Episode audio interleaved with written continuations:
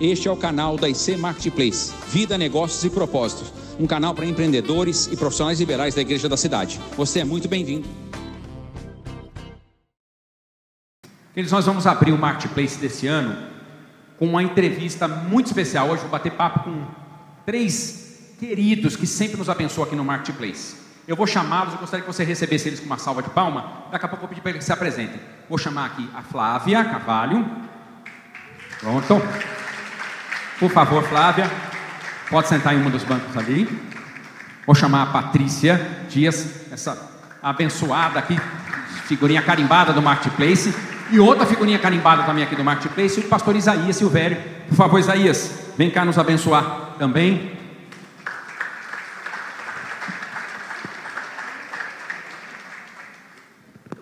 Isso. Eu vou pedir que vocês brevemente falem um pouquinho da expertise, no que vocês trabalham hoje em dia. Vou começar com a Flávia, depois a Patrícia, depois o Isaías, para vocês se apresentarem para a nossa equipe. Bom, primeiramente, queria estender minha gratidão por estar aqui mais uma vez. Obrigada, pastor Vivone, toda a equipe do Marketplace. Sempre é um privilégio. Deixa eu, opa, deixa eu virar aqui para vê-los também. Sempre é um privilégio a gente estar junto. Meu nome é Flávia, eu trabalho com desenvolvimento humano há quase 10 anos. Sou formada em gestão de recursos humanos. Trabalhei como consultora empresarial aqui no Vale do Paraíba, região do ABC, em São Paulo Cada dia eu estava numa empresa diferente, viajava bastante.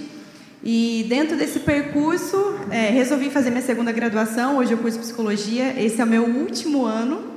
E visando a psicologia organizacional. Então, eu trabalho com coach executivo, treinamentos corporativos e consultoria também de aprendizagem. Olá, pessoal. Boa noite. Mais uma vez, um privilégio poder estar aqui com vocês. E toda vez que eu venho aqui eu falo assim, estou em casa, né? Porque realmente o Marketplace é a nossa casa. É, me chamo Patrícia Dias, sou CEO e sócia da WF Estruturas e Sistemas, é uma empresa de metalurgia no segmento de estamparia aeronáutica. É, a minha empresa fica na cidade de Botucatu.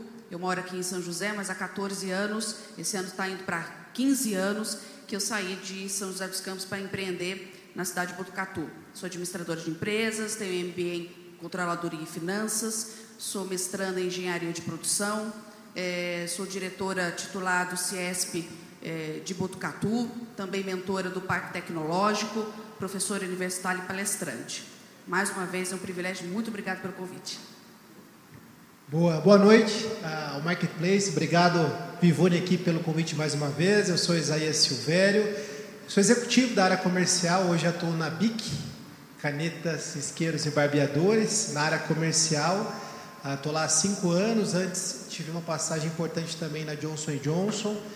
Em todos os departamentos que você puder imaginar, eu já trabalhei no Brasil e uma passagem fora também. Então já fui da área de compras, recursos humanos, finanças, logística e nos últimos quase dez anos aí na área comercial uh, como executivo sênior lá na BIC.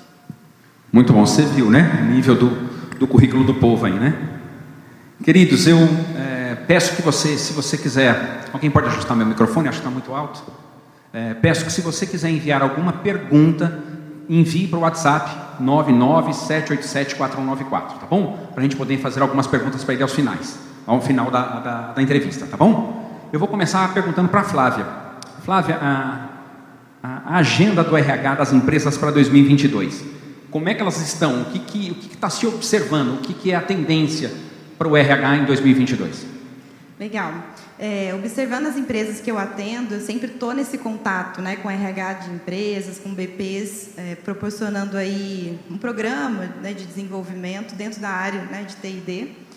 E o que eu tenho visto são três pontos. O primeiro é sempre a jornada do colaborador. Sabe quando a gente fala sobre a jornada do cliente, a experiência do cliente? As empresas estão se preocupando muito agora com a experiência do colaborador dentro da empresa, porque o mercado está competitivo. Né? Existe aí é, vagas em abertas, existe talvez a falta de emprego também, mas dessas empresas que eu tenho atuado, é assim, como a gente vai reter as pessoas ou como a gente vai conseguir fazer com que esse ambiente de trabalho seja agradável. só para dar exemplo, quando a gente fala de jornada do colaborador, é desde a hora que ele entra, a integração, ele tem um filho, qual é o aniversário, manda um presente, é dia dos pais, é dia das mães, então, sempre nesses objetivos. Então, eu vejo muito isso. Um segundo ponto, né, trabalhando aí com diretores de RH, gestoras, é a questão do trabalho híbrido, um novo modelo, como a gente desenha esse novo modelo. É, então, tem muitas empresas que elas estão ainda, né, presencialmente, algumas pessoas remotamente, mas já colocaram o aval ali de que vão permanecer de forma híbrida. Então, como eu faço? Aí é o desafio. A gente está falando de desafios e tendências, né? Como é que eu faço é, para que isso seja é, de maneira igual para todo mundo? Porque tem gente que pode ir ao escritório, tem pessoas que não. Então, depois, na hora de, de promover alguém, é sempre quem está ali interagindo, quem está aparecendo mais. E as pessoas que estão remotamente, como é que elas participam de fato do dia do trabalho, né? Então, existe muito é, é, essa preocupação de como vai ser. E também, é, eu estou vendo muitas empresas formando pessoas, empresas capacitando pessoas. É, as, as empresas mesmo estão desenvolvendo trilhas ah, eu quero ser um líder aqui dentro, o que, que eu tenho que fazer? Então, você faz uma trilha, uma jornada. Então, claro, contando com um parceiro externo, mas muitas vezes desenvolvendo pessoas ali dentro mesmo para é, disseminar a cultura do que é aquela organização, do que é esperado, por exemplo, de um líder dentro daquela empresa. Então, existe muito essa capacitação sendo vista agora com, muito, com bons olhos. É, ainda, Flávia, você fala de capacitação é, não existe na formação, você vai fazer uma administração, não existe na formação de líder. É uma coisa que a gente vai ter que aprender ali um pouco e a gente vai identificando o gap. Até que ponto essa capacitação parte da empresa ou tem que ser um despertar em mim? Eu identifico que eu tenho um gap, um, uma falha ali no meu currículo, na minha formação, eu mesmo procuro, sou proativo e vou, mesmo sendo funcionário. Até que ponto é a empresa que tem que me dar esse curso ou sou eu que tenho que é, não sei se eu estou conseguindo. Sim, sim. Até que ponto? É, eu lembro de Nicolesco, em 99, ele lendo um pouco sobre, ele falando que cabe ao trabalhador do terceiro milênio tecer a sua própria profissão. Então tem muito isso, né, esse movimento é, de, de, das pessoas que trabalham na empresa serem proativas e falar, bom, existe uma possibilidade aqui, qual é o gap que eu tenho de habilidade? Onde eu vou buscar? Eu vou fazer um curso, eu mesmo vou buscar? Então, claro, sempre, sempre essas duas, é, é, essas duas frentes. O colaborador sendo proativo no desenvolvimento, sendo protagonista do desenvolvimento dele, mas a, a, a empresa também é, capacitando de alguma forma ali que mostra para onde que eles querem ir, né? para onde a gente está caminhando. Então, sempre esses dois passos é muito importante. Eu tenho observado um movimento muito de um self-learning. Eu vejo sim, que é sim. é escolho naquele buffet de opções que o mercado tem de tudo quanto é curso, modular, não não, ainda não se perdeu o valor de um mestrado, de um doutorado, mas às vezes um curso modular, eu, eu, eu capto algo daquele curso para preencher meu gap, para preencher meu currículo e não pego esse, esse peso todo, talvez, de um mestrado uhum. ou de um doutorado, né, que puxa Também muito, exige muito mais da gente. rápidos, né, Faço focados ali em habilidade. Capacitando ali, né. Isaías, é, eu quero fazer uma pergunta para ti aqui. É, eu já não vou nem perguntar se hoje a gente deve liderar ou chefiar, porque isso já é assunto do passado chefe, chefe acabou faz tempo. É, eu estava comentando outro dia com uns amigos, falando assim que na, antigamente nas fábricas, gente, é, Patrícia vai, vai lembrar aqui, tinha uma função na empresa que chamava capataz. Eu fico pensando, pensa bem, quem é que aceita um capataz para ser, né? Pensa bem no século 21. Vocês lembram disso? É, era algo lá, GM tinha, alguns, algumas, é, entrega a idade aqui já, né? Mas eu estou falando, é, liderar envolve algumas habilidades é, soft skills, algumas habilidades técnicas, ela, ela é, uma, é, é, uma dificuldade grande ser líder, porque quanto mais você sobe, mais gente está abaixo de você, muita, muita cobrança. E eu queria saber como é que eu posso ser um líder melhor e, onde é que eu devo investir para ser um líder melhor. Boa. É, antes de responder, um conceito que eu acredito muito, e acho que todo mundo aqui, sendo executivo, empresário, CEO, nós buscamos alta performance, né? resultados, números, metas. Só que antes da alta performance, existe a auto performance. Né? E a melhor forma de liderarmos, de uh, inspirarmos pessoas é todo dia, sete dias por semana, ao longo de todo 2022, a gente ir para o nosso ambiente de trabalho, ir para as nossas reuniões, ir para os nossos encontros com essa mentalidade. Eu preciso estar na minha melhor versão. Para eu poder inspirar o meu time, para eu poder inspirar a minha organização, eu preciso estar antes da, é, da alta performance, estar em alta performance. E aí vem esses vários atributos que você até colocou. Então, eu acho que, né, olhando tendência 2022, eu acho que um dos melhores atributos para você ter alta performance e alta performance, eu acho que é até difícil de colocar é, é, em termos práticos, mas é empatia, no sentido de cada vez mais com essa volatilidade do mundo, com tudo que está acontecendo, a gente não sabe o que vai acontecer na semana que vem para liderar, liderar melhor, acho que ter um time perto de você, trazendo insights, trazendo preocupações, trazendo soluções, cada vez mais tem a empatia que te permite, eu acho que falar menos e escutar mais, né? É, realmente se colocar no lugar da, da, das pessoas que você está liderando, do seu cliente, da sua organização. Eu acho que quanto menos ah, você falar, mais você escutar, você vai estar mais capacitado para entregar a alta performance e, por consequência disso, a alta performance. Acho que é um pouco disso. Você trabalha na área comercial, talvez Sim. a área mais sensível para toda empresa. Sem ela, Sim. todo o resto não funciona, não é? é e você falou de metas. É, às vezes a gente vê algumas empresas, bancos, sobretudo, têm famas de botarem metas Sim. assim quase que intangíveis. Sim. Né? Mas a minha pergunta ela vai: é, até onde a gente vai nesse caminho de metas? E não existe meta sem métodos. Você pode dar alguma dica? Quais são alguns métodos? Alguma dica que, de ouro para quem está começando e quer fazer algo comercial? É, se existe alguma metodologia que você aplica que você vê que dá resultado? Você pode dar um, uma dica dessa para a gente? Vale um milhão de dólares. é, é, eu acho que sempre. Ah, primeiro ponto, a gente precisa sempre ter um plano, um norte que vai nos ajudar. Eu acho que sem o norte a gente não, não acorda com aquele brilho no olho para trabalhar. Então, eu acho que a primeira coisa, tenha plano. Obviamente, esse plano aí precisa ser vivo. Eu acho que a palavra de 2022 para todos nós aqui é adaptabilidade. Porque você pode sair com um plano agora, né, janeiro de 2022 para os próximos 12 meses, só que esse plano ele vai ser vivo, a gente não sabe até agora o que vai acontecer. Por exemplo, eu trabalho com ah, uma categoria de escolar. A, a, volta às aulas acontece agora nas próximas duas semanas. Pode ser extraordinário para a gente, a gente vender muito, porque realmente as aulas elas voltam a ser presenciais, ou pode acontecer há dois anos atrás, onde fechou tudo, não tem aula e a gente né, micou com os produtos. Então a gente não sabe, mas a gente tem um plano. Acho que esse é o primeiro ponto. Tem um plano, leve a adaptabilidade. Ah, Isaías, qual é a dica que você me dá né, para construir planos? Eu acho que uma das coisas que eu mais ah, carrego né, da área comercial é assim: ah, às vezes a gente tem vendedor que ele fala assim, ó, eu não atingi minha meta. Agora, por exemplo, tive uma conversa essa semana, uh, falei, cara, como é que você está na tua meta? O cara falou assim, eu estou crescendo 15%. Falei, legal. Quanto que o nosso cliente está crescendo? Porque se o cliente estiver crescendo mais que 15%, quer dizer que eu estou perdendo o mercado dentro do cliente. Então, às vezes, até uma meta de crescimento ela não é tão eficaz quando você tem uma base de comparação, por exemplo, com o cliente está crescendo. Então eu falo, cara, sempre se balize pelo crescimento do seu cliente. Nós temos que levar mais negócio, entregar valor para ele e, por consequência, a gente vai ganhar cada vez mais espaço dentro do cliente. Então é uma das coisas que a gente sempre utiliza. Porque às vezes o cara vem grandão, eu estou crescendo 20%. Legal. Quanto que o nosso cliente está crescendo? Então o cliente está crescendo 50%, cara, a gente está perdendo negócio dentro do cliente. A nossa carteira, a fatia do bolo está ficando menor. Muito bom. Pati, é, quais negócios terão maior destaque em 22 e por quê? O que, que você lê no mercado?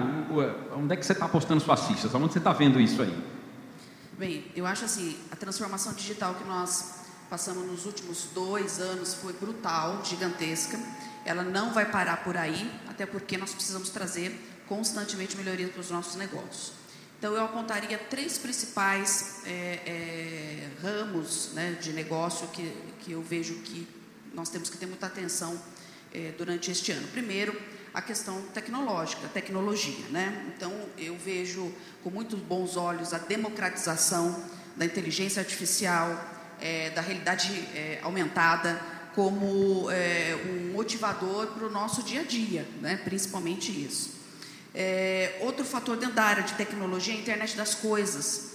É, nós estamos ficando assim um pouco mal acostumados, né? O Alexia deixou a gente meio preguiçoso, mas é gostoso a gente chegar em casa, em casa acenda as luzes. Que horas são?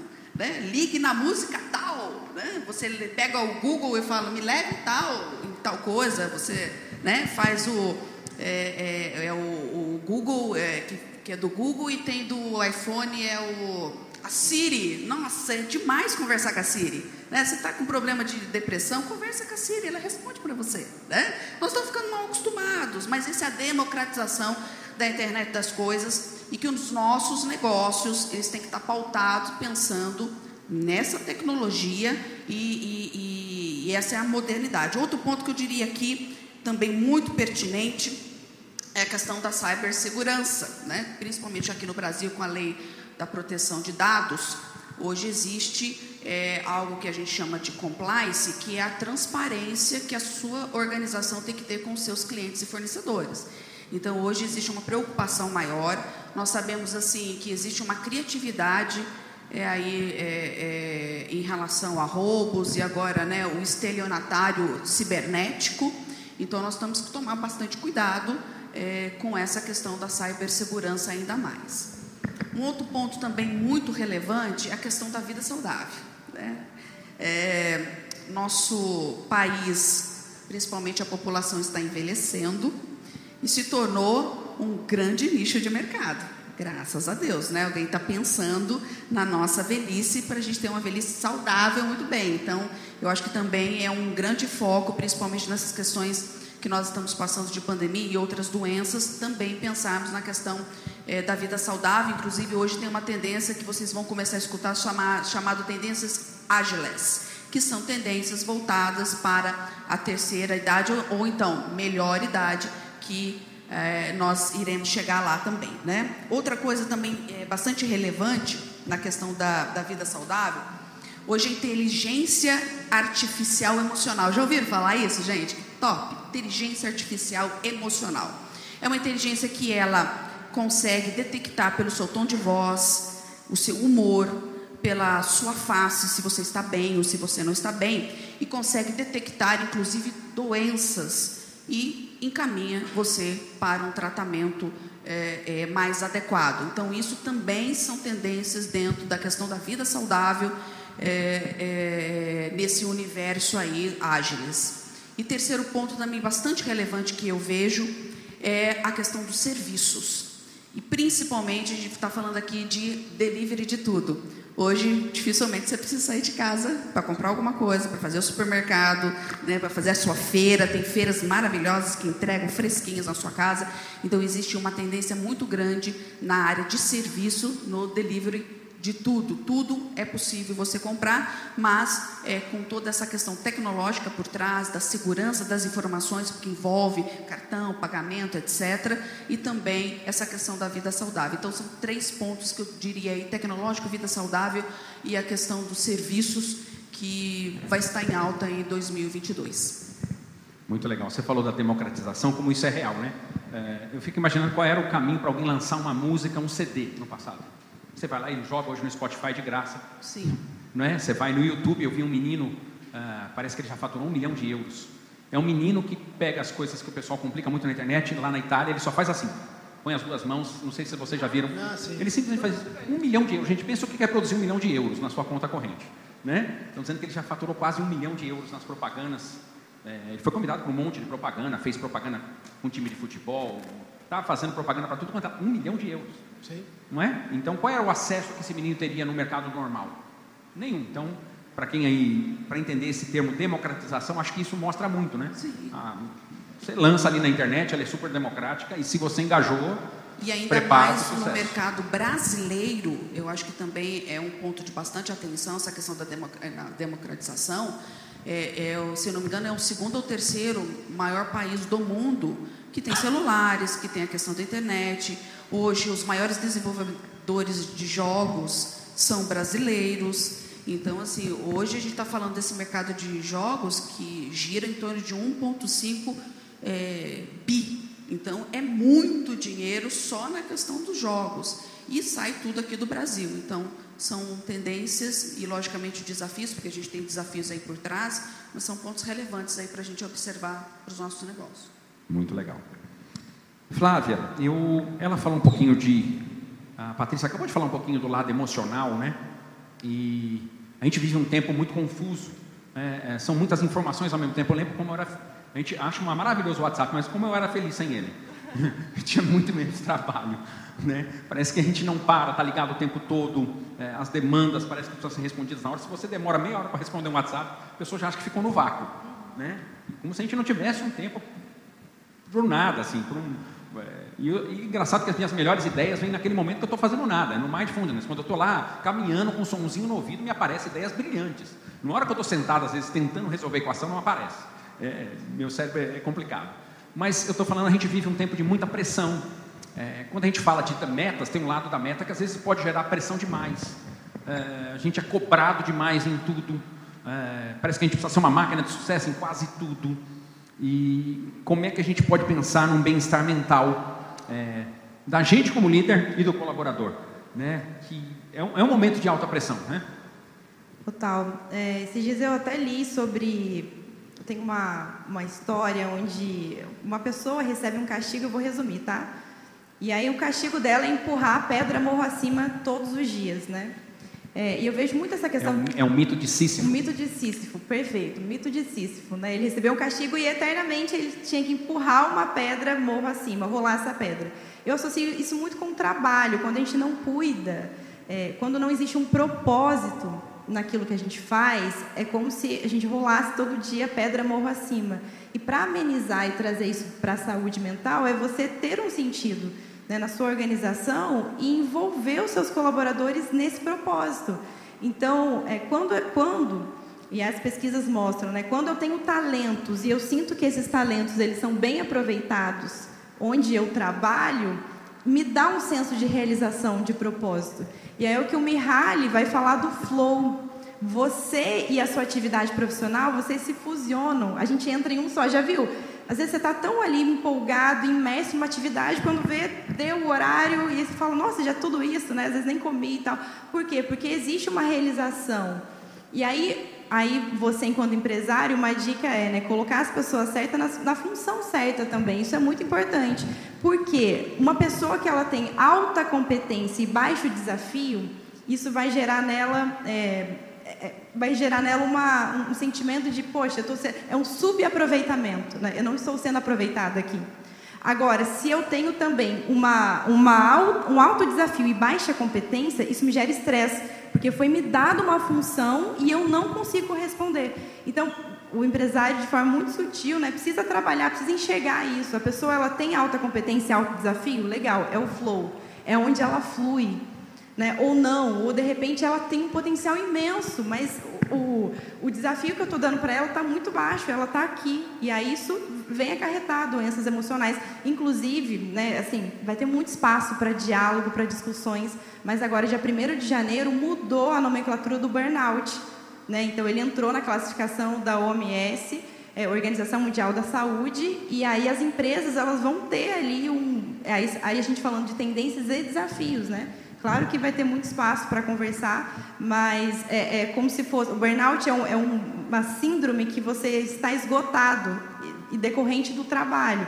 Então, se existe um diagnóstico, pelas leituras que eu fiz, é claro que vai ter mais estudos, mas é, se existe um diagnóstico, a empresa ela pode ser culpabilizada por isso, né? Então, os empresários precisam ficar atentos de como amenizar, como proporcionar um ambiente saudável, né? Onde as pessoas cresçam, se desenvolvam, se sintam bem aproveitadas, né? Sintam parte de um propósito. Eu vejo muito para esse lado. Eu assisti um vídeo há um tempo atrás do, do Cortella e o Cortella disse que trabalho pode significar duas coisas.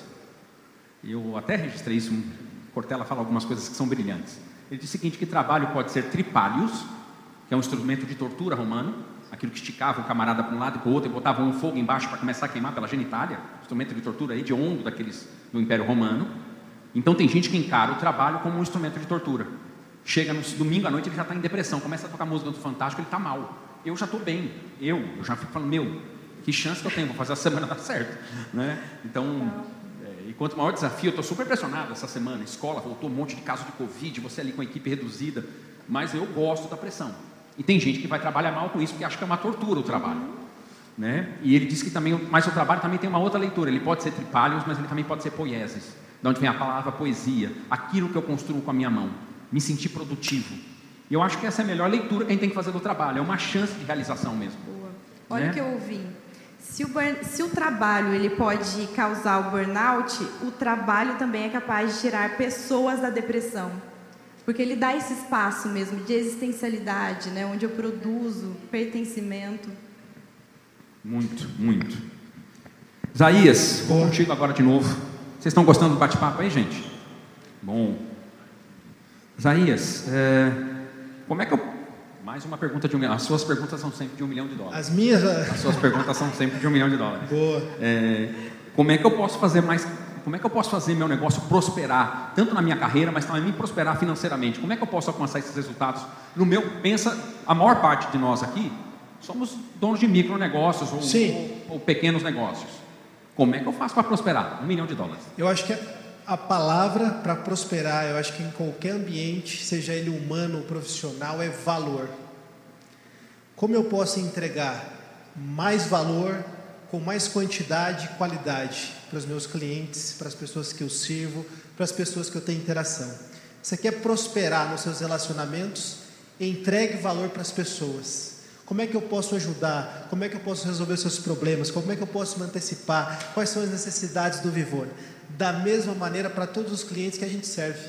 Se você vai para a mentalidade do valor, você que é executivo, você que é CEO, você fala, cara, eu quero entregar ah, para as pessoas que eu vou entender com um sentimento de 10 vezes mais daquilo que ela está me pagando. Eu quero entregar tanto valor É a sensação que a gente tem no Netflix, né? Sim. Impressionante isso. Você paga, você até esquece que está pagando 30 reais no negócio lá. e- E, e por isso está sendo bem sucedido, por isso está prosperando. Tudo, o Spotify, não tem coisa, vocês estão falando do Spotify, né? Não tem coisa maravilhosa que parece falar, cara, ele sabe exatamente a música que eu quero ouvir, quando eu quero ouvir, coloca aquela playlist que fala, cara, consigo viajar aqui de São Paulo até São José com música agradável. Agora, você vê o declínio das rádios, por exemplo, que você tem que escutar a música que eles querem, na hora que eles querem e ser interrompido por um comercial. Então, a escala de valor da rádio para um Spotify ou de um canal aberto para um Netflix, o Netflix e o Spotify entregam 10 vezes mais valor daquilo que a gente entrega para ele. E a gente tem prazer em pagar. Toda vez que roda a fatura do Spotify, do Netflix, fala, cara, é um bom investimento porque eu tenho um valor recebido. Por exemplo, você pode tomar cafezinho, ser empresário do ramo de café também, ah, numa cafeteria, ter ali o, o- o seu Ah, pin, mais um café, já fala o nome. e mais Merchan. um café, fazer Faz o aquele, merchan, aquele jabá. E por sinal, o café é top. Eu, particularmente, agora tem que fazer um jabá bem feito, né? Prefiro mais um café até do que o Starbucks Melhor. em qualidade e o seu ambiente, né? Mas, mas tem diferença entre você tomar um pingadinho na padaria e, por exemplo, ir lá no mais um café ou um Starbucks e fala, cara, a música, o aroma, A experiência do cliente é outra. Você paga três vezes mais, quatro vezes mais por um café porque você está percebendo ali valor. Então, toda vez que você se coloca perante a vida como uma pessoa de valor, que quer entregar valor, poxa, você, tem muita chance de prosperar. Agora, o oposto é quando você vai com a mentalidade de escassez, de querer entregar menos e receber mais.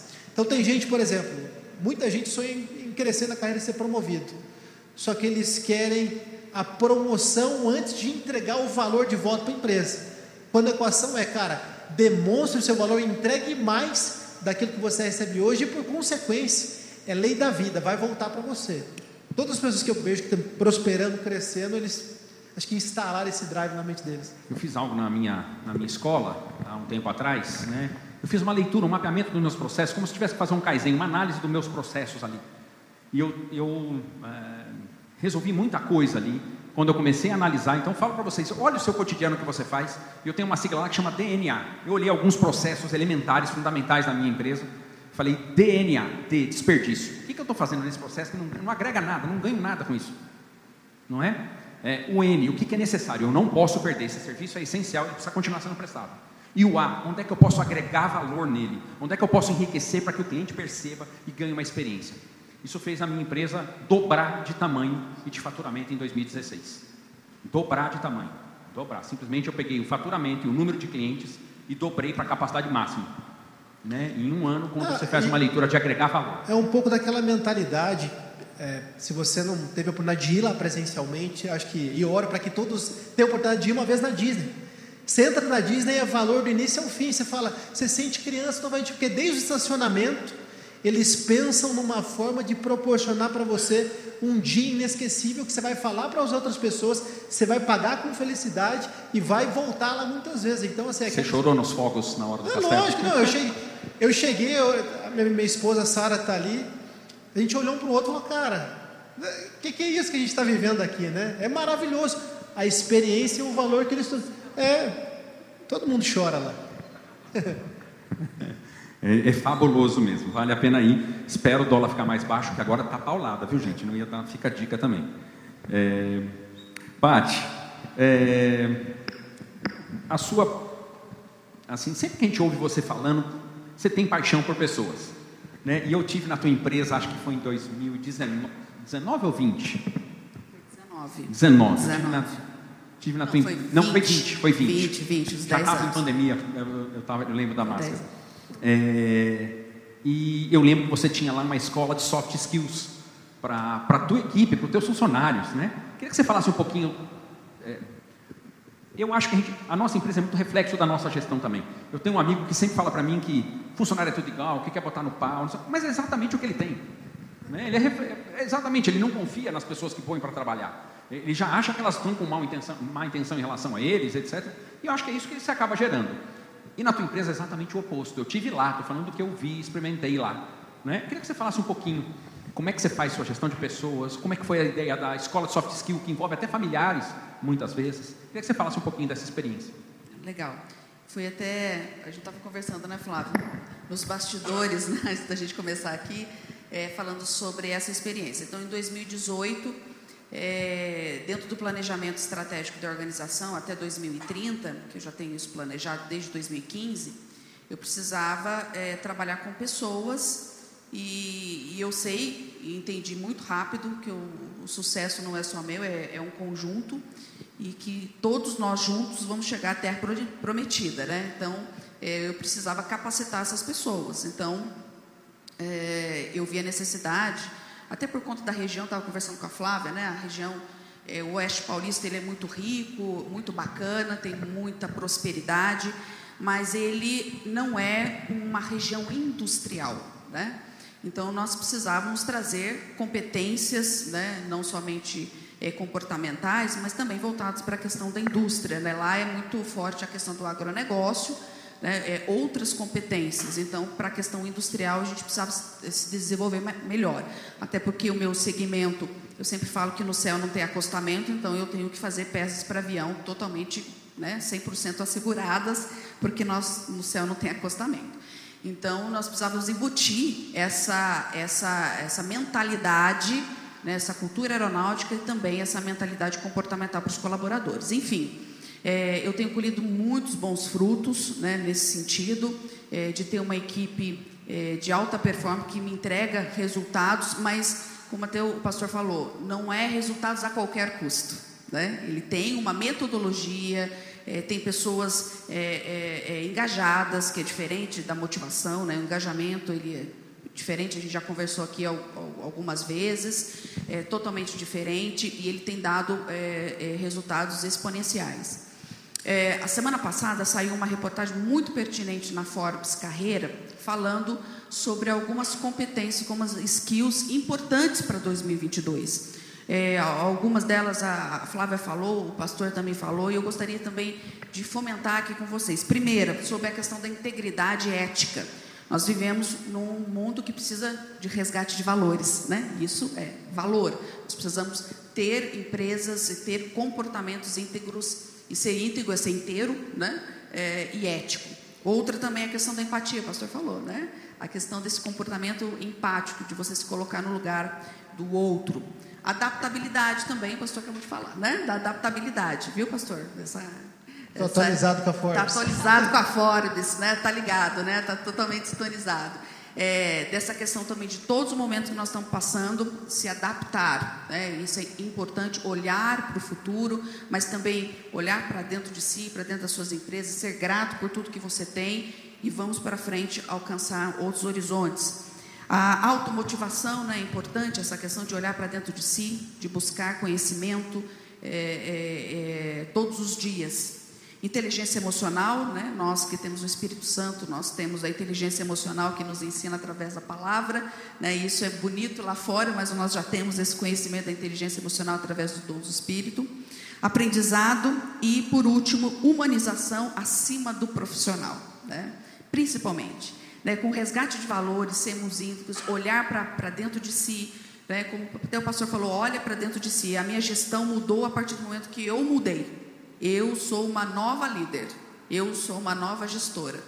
Sem isso, a minha equipe e a minha empresa é, é, não, não, não chegaria onde ela chegou, ganhando prêmios e reconhecimento no mercado, ampliando. O pastor teve lá na oração, na ampliação de mais de mil metros quadrados, está pronta a ampliação para outros negócios. Então, é, você, nós empresários, temos que mudar a nossa visão para que a gente possa abençoar outras pessoas. E principalmente, a minha missão não é só deixar um legado profissional, abençoar a vida dos meus funcionários. Gente, eu quero levar todos eles para o céu junto comigo. Então, aquelas pessoas, por mais que sejam difíceis, eu quero levar elas para o céu junto comigo. Então a minha missão é levar todas elas para o céu junto comigo para passar a eternidade com Jesus Cristo e, e, e, com todas elas, e que através da minha vida, da transformação de vidas que eu possa levar para elas, elas possam mudar comportamentos, mudar mindset e abençoar a vida das suas famílias e de todas as pessoas que elas cercam. É, eu gostei muito, você falou de integridade semana passada. Conversa com meu filho adolescente, o bichinho está naquela fase arisca, né? E ele falou: pai, eu quero vender imóvel de alto padrão, quero ser corretor de imóvel de alto padrão. Passou na cabeça dele agora ser corretor de imóvel. Já passou umas 50 jogadores de futebol, já passou por todas aquelas coisas. E ele perguntou: pai, o que, que você acha? Eu falei: cara, o grande segredo para você ser corretor de imóvel de alto padrão é ser honesto. É a maior coisa que você pode fazer, porque um bando, assim, a fama que pega é ruim. Tem muita gente honesta, mas você pega, aquele cara inventa que é mármore, não sei do que, isso aqui é da Itália. O cara comprou ali no, no na Baixada do Glicério, vem falar que, sabe? Os caras, é, é muita é, é, integridade, eu acho que é a palavra é, que o futuro, o mercado não aceita mais picareta. Você engana as pessoas por um tempo, mas não engana o tempo todo. Claro. E vai ter que pagar o preço, vai romper, vem polícia, vem o que for, você vai, a casa vai cair. Então, manter o padrão de honestidade, respeite o processo, mas cresça com lentidão, se for o caso, mas não atropele não pode ser o valor a essencial. Custo. Não, não pode, pode, ser a qualquer custo. Ninguém, ninguém respeita mau caráter, ninguém vai dar, vai dar B.O., né? E isso é uma coisa que fica aqui muito importante para todo mundo, né? Não se corrompa, não bule, não pegue atalhos. Tem que pagar o preço, pague o preço. Posso, é? posso, diminuir a minha margem de lucro, mas a nota fiscal vai ser emitida e eu vou pagar o imposto 100% dela. Tem que ser isso. A, a, minha loja eu já pus o SAT automático, já, o cara já pagou lá, já foi para o governo. Não tem nem chororô, na nota já sai com o valor, só que já foi para eles. A gente chora, né? Quando sai na nota, a gente olha e fala, né? Dói, dói. Deixa eu falar para você, pagar imposto dói. O louvor, sabe qual é o meu louvor predileto na época do, Sabe qual é o meu louvor predileto na época do Impogenda? Aquela restitui, eu quero te voltar. Ah, aquele louvor não sai do meu coração, gente, não é amor? fica, fica. Meu coraçãozinho é peludo com o imposto, mas tem tamo que pagar, junto, gente. Pastor, é isso aí. Tamo junto, tamo junto, tá bom. Obrigado por compartilhar, obrigado pelo seu silêncio. é, Flávia, é, quais práticas e habilidades é, precisam ser cultivadas para que a gente possa maximizar a nossa performance. Ok, Patrícia já falou bem aí, pastor Isaías. Vou falar sobre uma, né? É, trazendo uma pesquisa que o Google fez uma, há anos atrás e ele colocou o nome desse projeto, dessa pesquisa, é, como Projeto Aristóteles, né? Por conta do filósofo, né? O todo é maior do que a soma das partes. E aí, pesquisando é, sobre times de alto, alta performance, times de alto desempenho, eles queriam entender qual era a questão ali, chave, né? E eles fizeram algumas combinações. Por que, que, por que, que alguns times performam muito melhor do que outros times? Por quê? É, é a faculdade, é a universidade que eles estudaram? É o rolê que eles fazem depois do trabalho junto, né? Aquela aquela resenha junto ali com a galera, o que, que é? E aí eles começaram a testar, fazer pesquisas, e aí eles chegaram na segurança psicológica. E aí uma psicóloga de Harvard, ela já tinha feito uma pesquisa sobre isso, né? O que, que é segurança psicológica? Então, se perguntou sobre prática ou habilidade. A segurança psicológica é a, é a capacidade que eu sinto de, de que eu, eu, eu posso, é, eu tenho um ambiente seguro para trabalhar, eu posso ser eu. É, porque aquilo do colaborador, ou você mesmo, você sabe que muitas vezes, né, se não está legal em casa, com a esposa, alguma coisa, você leva, isso reflete no trabalho. Né? A empresa é a cara do dono. Então, muitas vezes, as suas questões refletem também na organização. Então, aquela questão de, ah, saiu, tem uma linha aqui, né, onde aquilo que aconteceu comigo antes e eu aqui no trabalho. Mas não, de repente, segurança psicológica, assim, eu posso ser eu? Eu posso, de repente, comentar alguma coisa aqui? Eu posso perguntar? E aí, se a gente for ver, quem nunca né, foi repreendido na escola? Você fez uma pergunta para a professora, a professora, nossa, mas você não sabe? É, não estava prestando atenção? Então, a gente já meio que a gente tende a, a, a, a, não fazer perguntas. Ah, eu não entendi. Eu, eu falo, eu exponho, mas só eu aqui que não entendi. Eu sou a única pessoa da mesa que tenho dúvida. Então, segurança psicológica é o ambiente que você proporciona para os seus colaboradores se abrirem. De repente, colocar uma opinião, mas isso aqui não está muito claro para mim. Qual é o propósito disso? Isso aqui, ah, ok, eu tenho dúvidas no processo, é dessa forma que é para ser feito. Então, eu posso ser eu, eu posso me colocar. Então, quando você proporciona ambientes de integração. Eu trabalhei numa empresa que o, o diretor da empresa ele dava um valor X para a gente fazer uma integração entre nós todo mês. Mas, gente, era um valor muito baixo, assim, justamente para destacar a nossa criatividade. Ele dava um valor baixo que, assim, vocês vão se virar, mas não sei, vocês têm esse valor, mas vocês vão fazer uma... Cada, cada, cada pessoa ficava responsável por um mês ali, de fazer uma integração. E aí a gente se reunia, não tinha lugar para sair, ah, não, esse valor não dá. E tinha que usar só o valor que ele dava. Então a gente ia na casa de alguém, tudo bem, épocas pandêmicas diferente, né? Mas estimular mesmo essa integração para que as pessoas confiem uma nas outras. E aí vem a empatia. Quando a gente fala da regra de ouro que a gente sempre aprende, né? Não fazer pelos outros aquilo que eu não gostaria que fizesse por mim. A regra da empatia é: eu tenho que fazer pelo outro aquilo que o outro gostaria que eu fizesse por ele. Né? Então, é, é, isso. E quanto mais a gente interage dentro da empresa, mais empático a gente fica, mais a gente... Como que está a sua meta aí? Será que eu posso te ajudar de alguma forma? E existem pesquisas sobre isso, né? que essa colaboração é uma prática muito boa para que equipes performem muito melhor. Maravilha. Isaías, mais uma pergunta de um milhão de dólares? Isaías, a gente vive num cenário extremamente instável se a gente olha para o mercado hoje, a única, é, a única coisa que é estável é que não é instável. O chão treme embaixo dos nossos pés o tempo todo. Aquele mundo VUCA, dito lá pela, pela, pela Marinha Americana, tal, aquilo é a realidade pura. O mundo é complexo, é volátil, é ambíguo, nada é muito certo, o cenário é sempre desafiador. Não consigo, eu lembro de, antigamente se falava, né, Paty, a Paty um pouquinho mais, mais velha que vocês, se falava de planejamento para 5 ou 10 anos. Eu falo, cara, esquece. Cinco dias agora. Né? É, esquece. No planejamento para 5 anos, eu falo, cara, eu não sei o que vai acontecer no mês que vem. É. Direito, é, muda a tecnologia, muda. Minha filha até outro dia falou assim, ai pai, eu quero é, seguir o seu legado. Eu falei, não faça isso, filho. Derruba tudo, esquece. Não faça isso. Você quer seguir o meu legado? Então mude, transforme. Esse é o meu legado que eu quero deixar para você. Não faça, porque a mesma escola de hoje, ano que vem, fale. Pelo amor de Deus, faz novo. Não é?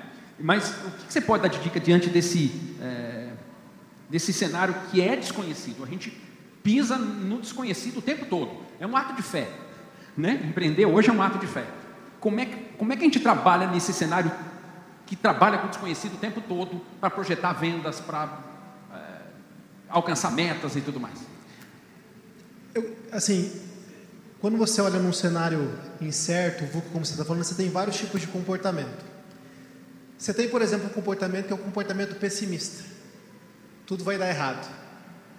Você tem o um comportamento, um segundo, que é o otimista. Tudo vai dar certo. Infelizmente, a gente sabe que nem tudo vai dar certo. Você tem um outro uh, comportamento que é o comodismo. Cara, vamos ver o que vai acontecer e lá na frente. Deixar como é que tá para ver como é que fica. E eu acho que tem um, um comportamento que é o ideal para todos nós usarmos em todos os ambientes aqui, que é o protagonismo. Protagonismo é você conseguir extrair o melhor do otimismo. Realmente a gente precisa, né? a gente não pode ser poliana, mas a gente precisa acreditar que, pela graça de Deus e os nossos esforços, as coisas vão melhorar, porque senão.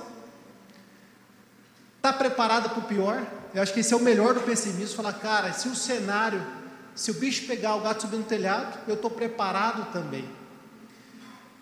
E, eu acho que com tudo isso, procurar se antecipar, procurar antever, como você falou, a gente não consegue ver cinco anos, não consegue ver cinco meses, mas talvez a gente consiga ver cinco dias. Como é que a gente pode, nesse cenário, extrair o melhor desses comportamentos e protagonizar, antecipar? Eu, de alguma maneira, preciso, eu não preciso ah, ter aquela velha história né, dos dois alpinistas que encontram um urso, e os caras falam, vamos sair correndo. O cara falou, cara, eu não preciso né, sair correndo, eu só preciso garantir que né, eu corra mais que você, porque você, você vai ficar para trás. Então, acho que é um pouco disso. O cenário está aí, acho que, de novo, acho que fazendo um, um sumário de tudo que nós falamos empatia, adaptabilidade, fé, integridade, esperança. Eu acho que ah, da nossa conversa aqui nessa noite, ninguém falou de um skill técnico. Né? A gente não falou nada técnico aqui. Ah, você precisa de uma nova linguagem de programação, de um novo idioma. Não, acho que o melhor que a gente pode levar para os próximos 11 meses é realmente a auto performance. Eu volto nela de novo, de falar, eu preciso estar bem espiritualmente, fisicamente, mentalmente, e tudo isso vai ser consequência para entregar a alta performance que o mundo, a minha empresa, a minha, a minha carreira espera. É que a gente fala do mindset, mas sem cuidar da saúde, é, sem cuidar é, da parte emocional e da parte espiritual, a gente vai à bancarrota numa questão de, de segundos. Às vezes o desgaste emocional faz com que a gente tome decisões muito tolas como gestor. Né? Quantas que, vezes a gente já não se fiou nessa? Né? Volta para a autorresponsabilidade, ninguém vai fazer por você. Você tem lá seu personal trainer, mas ele não pode fazer a flexão por você. Seria maravilhoso né, se ele pudesse fazer o supino para você, mas não pode. Não pode, Zé. É, não pode. Tinha passado, passei um WhatsApp para o Andrezão. É. Vamos ver se ele faz Tem coisas que, de novo, é, é, é a gente que tem que cuidar da nossa espiritualidade, do nosso corpo, da nossa mente. Para todo dia, amanhã, quando a gente acordar terça-feira, vamos entregar o nosso melhor para poder entregar valor. Pati, é, Sustentabilidade já não é uma opção para as empresas. Antigamente, uma empresa era produzir algo para ter resultado, depois era produzir algo gerando satisfação do cliente, mas também depois entrou gerando satisfação também do nosso colaborador. Hoje, além disso, eu tenho que pensar em, em ser responsável socialmente e também na sustentabilidade. A empresa vai ficando cada vez mais com mais demandas. Né? A gente não aceita uma empresa que não tem responsabilidade social e também não aceitamos uma empresa que não tem responsabilidade na sustentabilidade. Diante desse cenário, como ser sustentável num mundo é, que precisa de produtividade, etc. E isso custa. Hoje em dia, a sustentabilidade tem um custo. E às vezes a gente deixa de ser e o mundo parece que compra só pelo preço.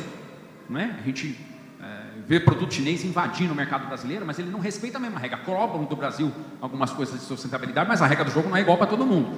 Venhamos e convenhamos, não é. E eu pergunto para você, é, para essa sustentabilidade, essa economia compartilhada, partilhada, o que, que você enxerga de cenário? Como é que você enxerga isso? Pastor Isaías ele já deu uma deixa muito grande da questão da autorresponsabilidade. Né? Primeiro, é, eu acho que esse período né, pós-pandemia que nós passamos, ele fez com que muitas é, necessidades e, e percepções que nós tínhamos mudassem. Então, quando eu vejo aquele programa no Discover Home and Health, que é menos é mais, eu acho que nós estamos vivendo isso. Menos é mais. Então, a questão da, da sustentabilidade, ela vem gerada principalmente com a autorresponsabilidade e o compartilhamento de tudo que você está fazendo hoje. Então, hoje a, a maior matéria-prima que, que nós podemos ter são, são os, é, não é resto, mas as sobras que você tem, né? A maior matéria-prima são as sobras que você tem dentro da sua organização. Então, como que eu posso fazer para não utilizar tanto papel? Precisa tudo imprimir? É, não é possível você guardar um HD? Tem necessidade de fazer uma coisa dessa? Tanto papel? Então, hoje, é, eu, a indústria 4.0 ela vem trazer também essa questão é, é, da, da, da, empresa não papel, né? Então, eu tenho várias coisas na empresa que hoje é por tela, touch, etc., que não tem impressão de papel. Então, é menos papel, menos burocracia, senão você vai ter que fazer assinatura. Hoje, a assinatura é toda digital. Então, a questão é, dessa sustentabilidade, porque muitos dos recursos que nós vemos hoje, pessoal, vão acabar. É, então, eu gosto muito de ver documentário e gosto muito de. Me encanto quando eu vejo os documentários sobre Abu Dhabi, sobre os sheiks árabes, mas para mim, eu vejo com um olhar empresarial. Esses caras são gênios, porque eles sabem que o petróleo vai acabar. Então, eles precisam gerar riquezas de outra forma.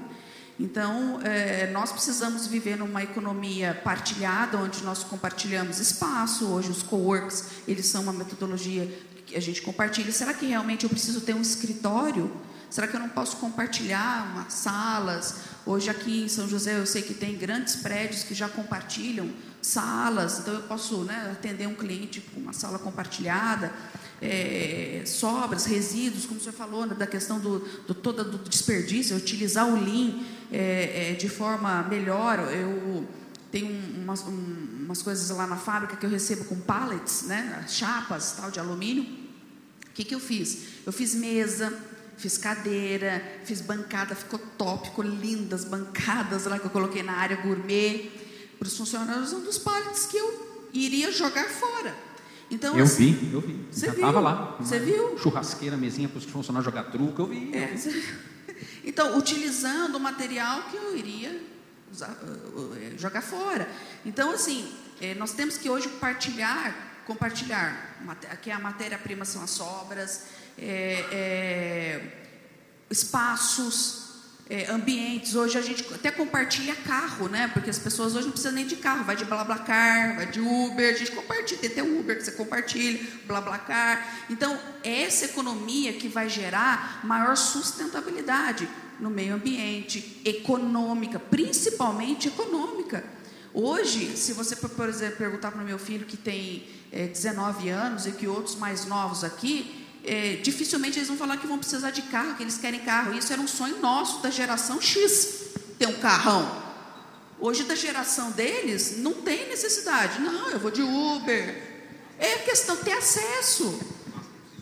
Eu não preciso ter o bem. Né? A, a, a, a economia americana, os americanos não têm carro, não tem essa questão da posse. Isso aí é uma questão cultural brasileira, ter posse, ter carro, ter isso. Lá não, você aluga o carro por 24 meses e a cada 24 meses você troca para um carro melhor. Então, assim, é uma mudança de pensamento e uma mudança econômica dessa questão da sustentabilidade que vai gerar uma economia partilhada para que a gente possa ter um ambiente melhor, uma cidade, uma economia, um país, um, um mundo melhor. É, é, é, essa mentalidade que eu acho que a gente tem que observar e viver, começar a viver se a gente ainda já não vive. Né? Muito bom. Gente, nosso tempo está esgotado, mas eu recebi algumas perguntas. Tudo bem se eu esticar mais 15 minutinhos, gente? Tudo bem? Tudo bem? Tá bom. Todo mundo está gostando aí? Pronto, então tá bom. Começar por vocês, Aías. Essa aqui foi direcionada para ti. O que você acha dos, das ferramentas de coaching no desenvolvimento e capacitação dos empreendedores e colaboradores? Eu, eu acho super legal. Eu, eu tive o privilégio ah, de fazer as formações em coaching há uns cinco anos atrás. Eu, eu dou muito valor.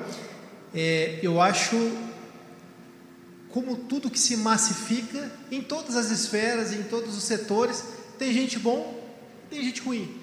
Eu acho que é só ter esse discernimento, ter clareza do que, uh, do porquê você precisa de um coach, o que, que você espera que ele vá te entregar, procurar as melhores referências para não cair na mão, vamos falar assim, de um charlatão. Mas eu dou muito valor, eu acho que toda pessoa ah, que queira ter alta performance com e alta performance, você pegar os grandes cases, elas são cercadas não só por um coach, né, mas por um time de assessores que vão ali ajudar a 360 graus a ela ir para o próximo nível dela. Então, com certeza, ah, tem coach, a Flávia, é, é a profissão dela, acho que uma das coisas que ela faz, é, dou muito valor, tenho mentores, tenho coaches. Eu acho que para quem quer começar nesse processo, eu acho que só tem esse discernimento de pegar boas referências para não ser, né? É...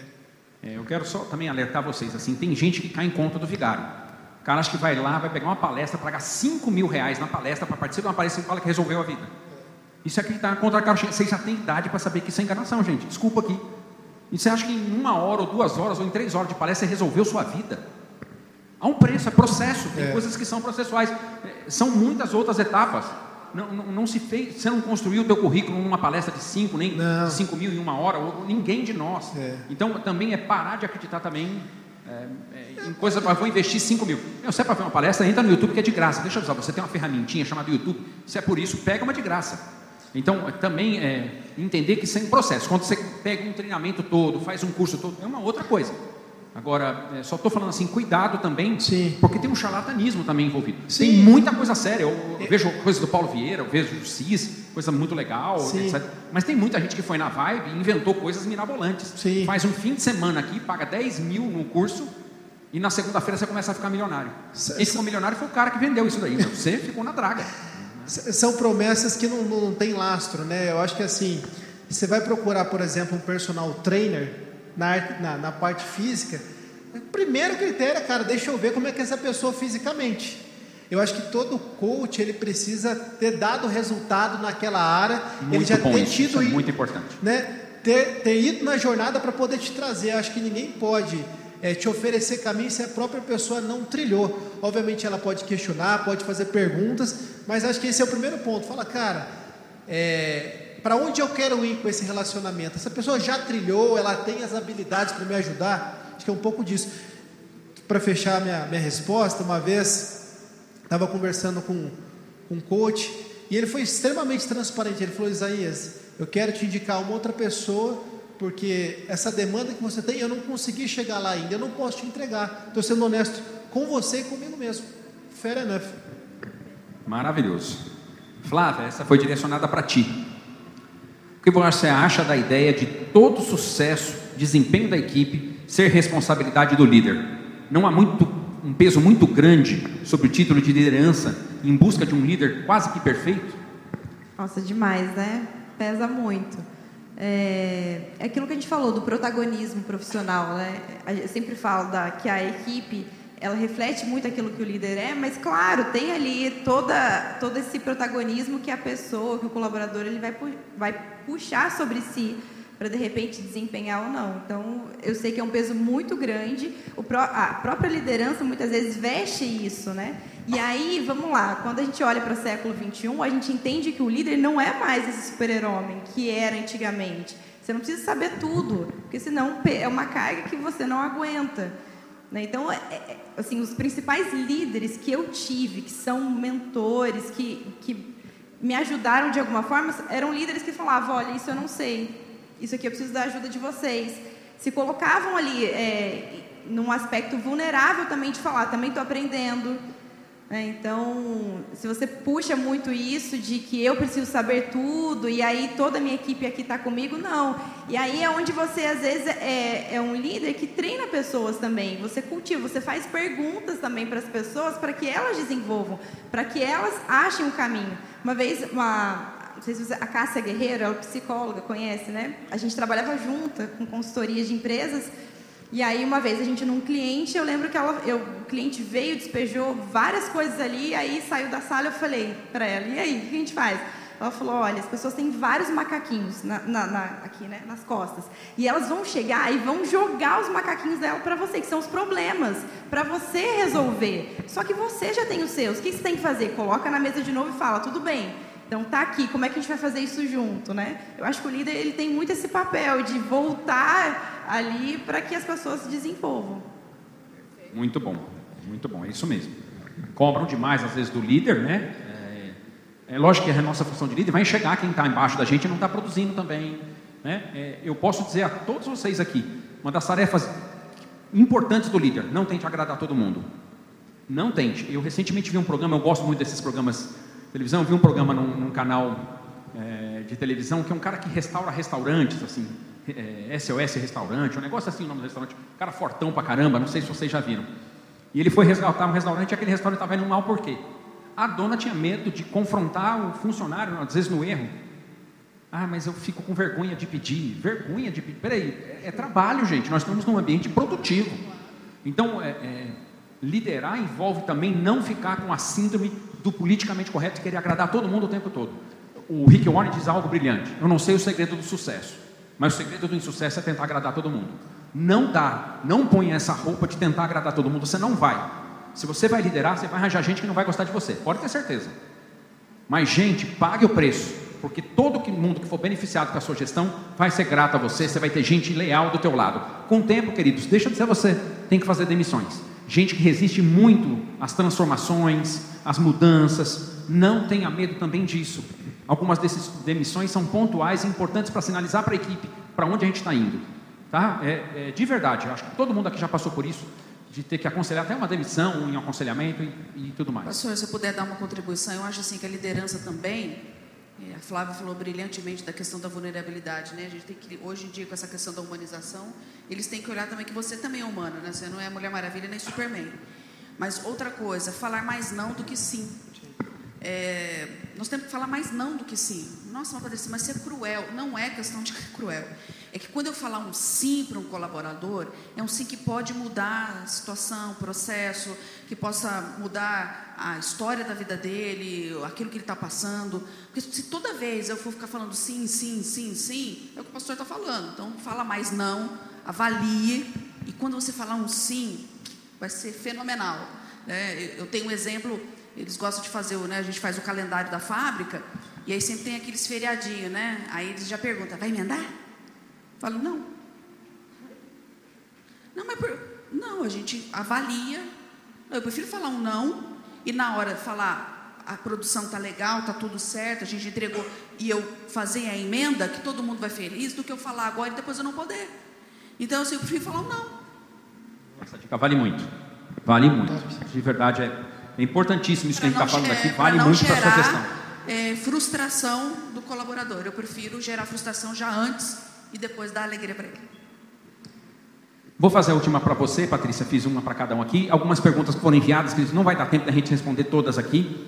É, eu vou encaminhar as perguntas, direcionar para eles e vou ver se a gente grava um videozinho e sobe ele no canal do, do Instagram da, do Marketplace, tá bom? Porque são muitas outras perguntas aqui, realmente não consigo. Vou fazer mais uma para a Patrícia para a gente encerrar. É, Patrícia, estando dentro do CIESP, o que você percebe em relação ao terceiro setor? As associações estão em quedas? É, não há tanto interesse mais em pessoas, das pessoas em participar. Qual a tendência nesse setor? Olha, é, em relação ao CIESP, né, o CIESP ele é uma entidade é, que representa a indústria no estado de São Paulo. Então, ela é muito forte dentro do segmento industrial, mas também que agrega é, parceiros contribuintes, que é da área do comércio, tá? E também serviço. Às vezes a gente acha que o CIESP, ele é só pode ser associado quem é indústria. Não, ele também pode ser associado quem é comércio e serviço. Então, como eu falei aqui, que a questão do serviço, ele tem que ser olhada com aqueles olhos que a gente já comentou aqui, né? É, é, com essa observância que a gente tem no mercado da questão da integridade, das entregas que você vai fazer, é um, é um setor de muito crescimento, só que é, eu vejo que, só um exemplo aqui, pastor, eu tenho que falar. Às vezes a gente vai em algum lugar, é, é super bem atendido, né?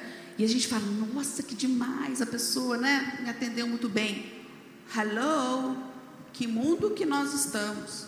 Isso é o mínimo. Isso é o mínimo. No Canadá, quando você sobe no ônibus, e coloca lá o ticket o motorista fala: obrigado. Todo mundo que desce do ônibus agradece o motorista. Hello. Então, existem algumas coisas que nós precisamos entender da questão do terceiro setor que nós precisamos melhorar. A questão da prestação de serviço, ela tem que estar envolvida com todas as, as skills, entregar valor, como o pastor falou aqui, né? Nós temos um valor essencial, muito importante né, para fazer. Nós temos que mudar algumas formas de comportamento. Então, eu vejo que é, é, as, as, associações, depende das associações que elas estão em baixas, né? ONG, nem vou entrar nesse mérito aqui, tá? mas as entidades que representam alguns setores que são muito fortes tendem a crescer ainda mais, porque já estão com essa preocupação muito grande é, é, é, de mudança para esse ano. Vocês vão ainda me ouvir falar em bastante dessas mudanças que vão acontecer, principalmente no setor industrial. Gente, muito obrigado pela participação. É um nível maravilhoso. Queria só que vocês se despedissem agora com uma palavra de esperança para 2022. As mulheres. Ok, como eu comecei, é, eu acredito que muitas oportunidades estão por vir, apesar dos desafios, né? Eu sempre gosto desse otimismo realista. A gente entender a realidade, entender que é desafiador, é, mas que existe também o otimismo. A gente tem uma palavra de esperança, né? O próprio Deus ele está com a gente. Eu acredito que uma vez eu conversei com o pastor Ivone, não sei se ele vai lembrar. Eu voltei para casa com essa conversa que você falou assim, olha, é a graça, viu? Porque eu sou, né, bateu o recorde lá e tal. Eu acredito muito nisso. Na nossa equação existe a graça de Deus e eu acredito que isso alcança os nossos negócios. Então que exista uma bênção ainda maior para todos nós nesse ano de 2022. Amém. Queridos, mais uma vez, muito obrigada, pastora, toda a equipe do Marketplace por estar aqui.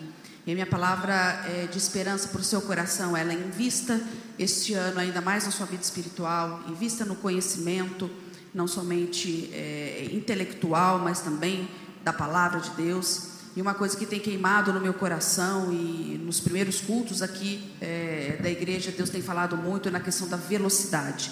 Então, eu acredito que empresário, empreendedor que está aqui, Deus vai dar uma velocidade como você nunca teve no seu negócio e na sua vida. Então, esteja preparado, prepare o seu corpo físico para aguentar, porque vai vir muita correria aí para você. Prepare o seu espírito para aguentar. Pastor André, ele fala que o nosso milagre está a dois joelhos. Então, vá para o seu secreto ainda mais esse ano, empresário, empreendedor porque as asas do Espírito o Senhor vai te dar, e essa é a promessa para nós esse ano. Então você vai voar como nunca você voou. Cuide da sua vida, cuide do seu espírito, cuide do seu corpo para aguentar tudo isso aí, porque o melhor ainda está por vir aí na sua vida. Deus abençoe vocês. Show, hein? É, Colossenses 3,17. Tudo o que fizerem, seja em palavra ou em ação, façam em nome do Senhor Jesus dando por meio dele graças a Deus Pai. Eu aprendi uma coisa nessa igreja, sou filho da casa, que a excelência ela honra os céus e abençoa as pessoas. Então, independente da sua função, papel, que você carregue esse espírito de excelência que honra o teu Deus e abençoa as pessoas que você serve aqui na terra. Então, essa é a minha palavra ah, de promessa e esperança para você. Aleluia. Posso dizer assim: excelência tem a ver com detalhe. Ninguém faz nada excelente se não olhar para o detalhe. Olhe para os detalhes, olhe para as coisas pequenas. Olhe. Aqui, ó, seja positivo. Olhe para os indicadores. Olhe no cliente, é o maior de todos. Olhe a experiência do teu cliente. Ah, no maior de todos. Não quebre valores. Não quebre valores. Cuidado com a família. Sucesso profissional não vale por distração de casamento, não fale por ruptura de valores de amizades. Não se esqueça. E aqui, ó, menorzinho de todos. Olhe para os detalhes. É uma gestão aqui na mão. Não esqueça de olhar para os detalhes da sua empresa. Ele, o cliente percebe. Ele estava falando de valor. O cliente percebe. Olhe para os detalhes. Eu tenho uma franquia que tem mais 400 lojas. Vai melhor aqui. Eu olho para o detalhe. Eu olho, de verdade, eu olho para os detalhes do que eu tenho que fazer lá. Eu não consigo olhar tudo, mas eu olho para o detalhe e ele enriquece o processo. Deus abençoe, viu, gente? Muito obrigado. Obrigado. Muito obrigado.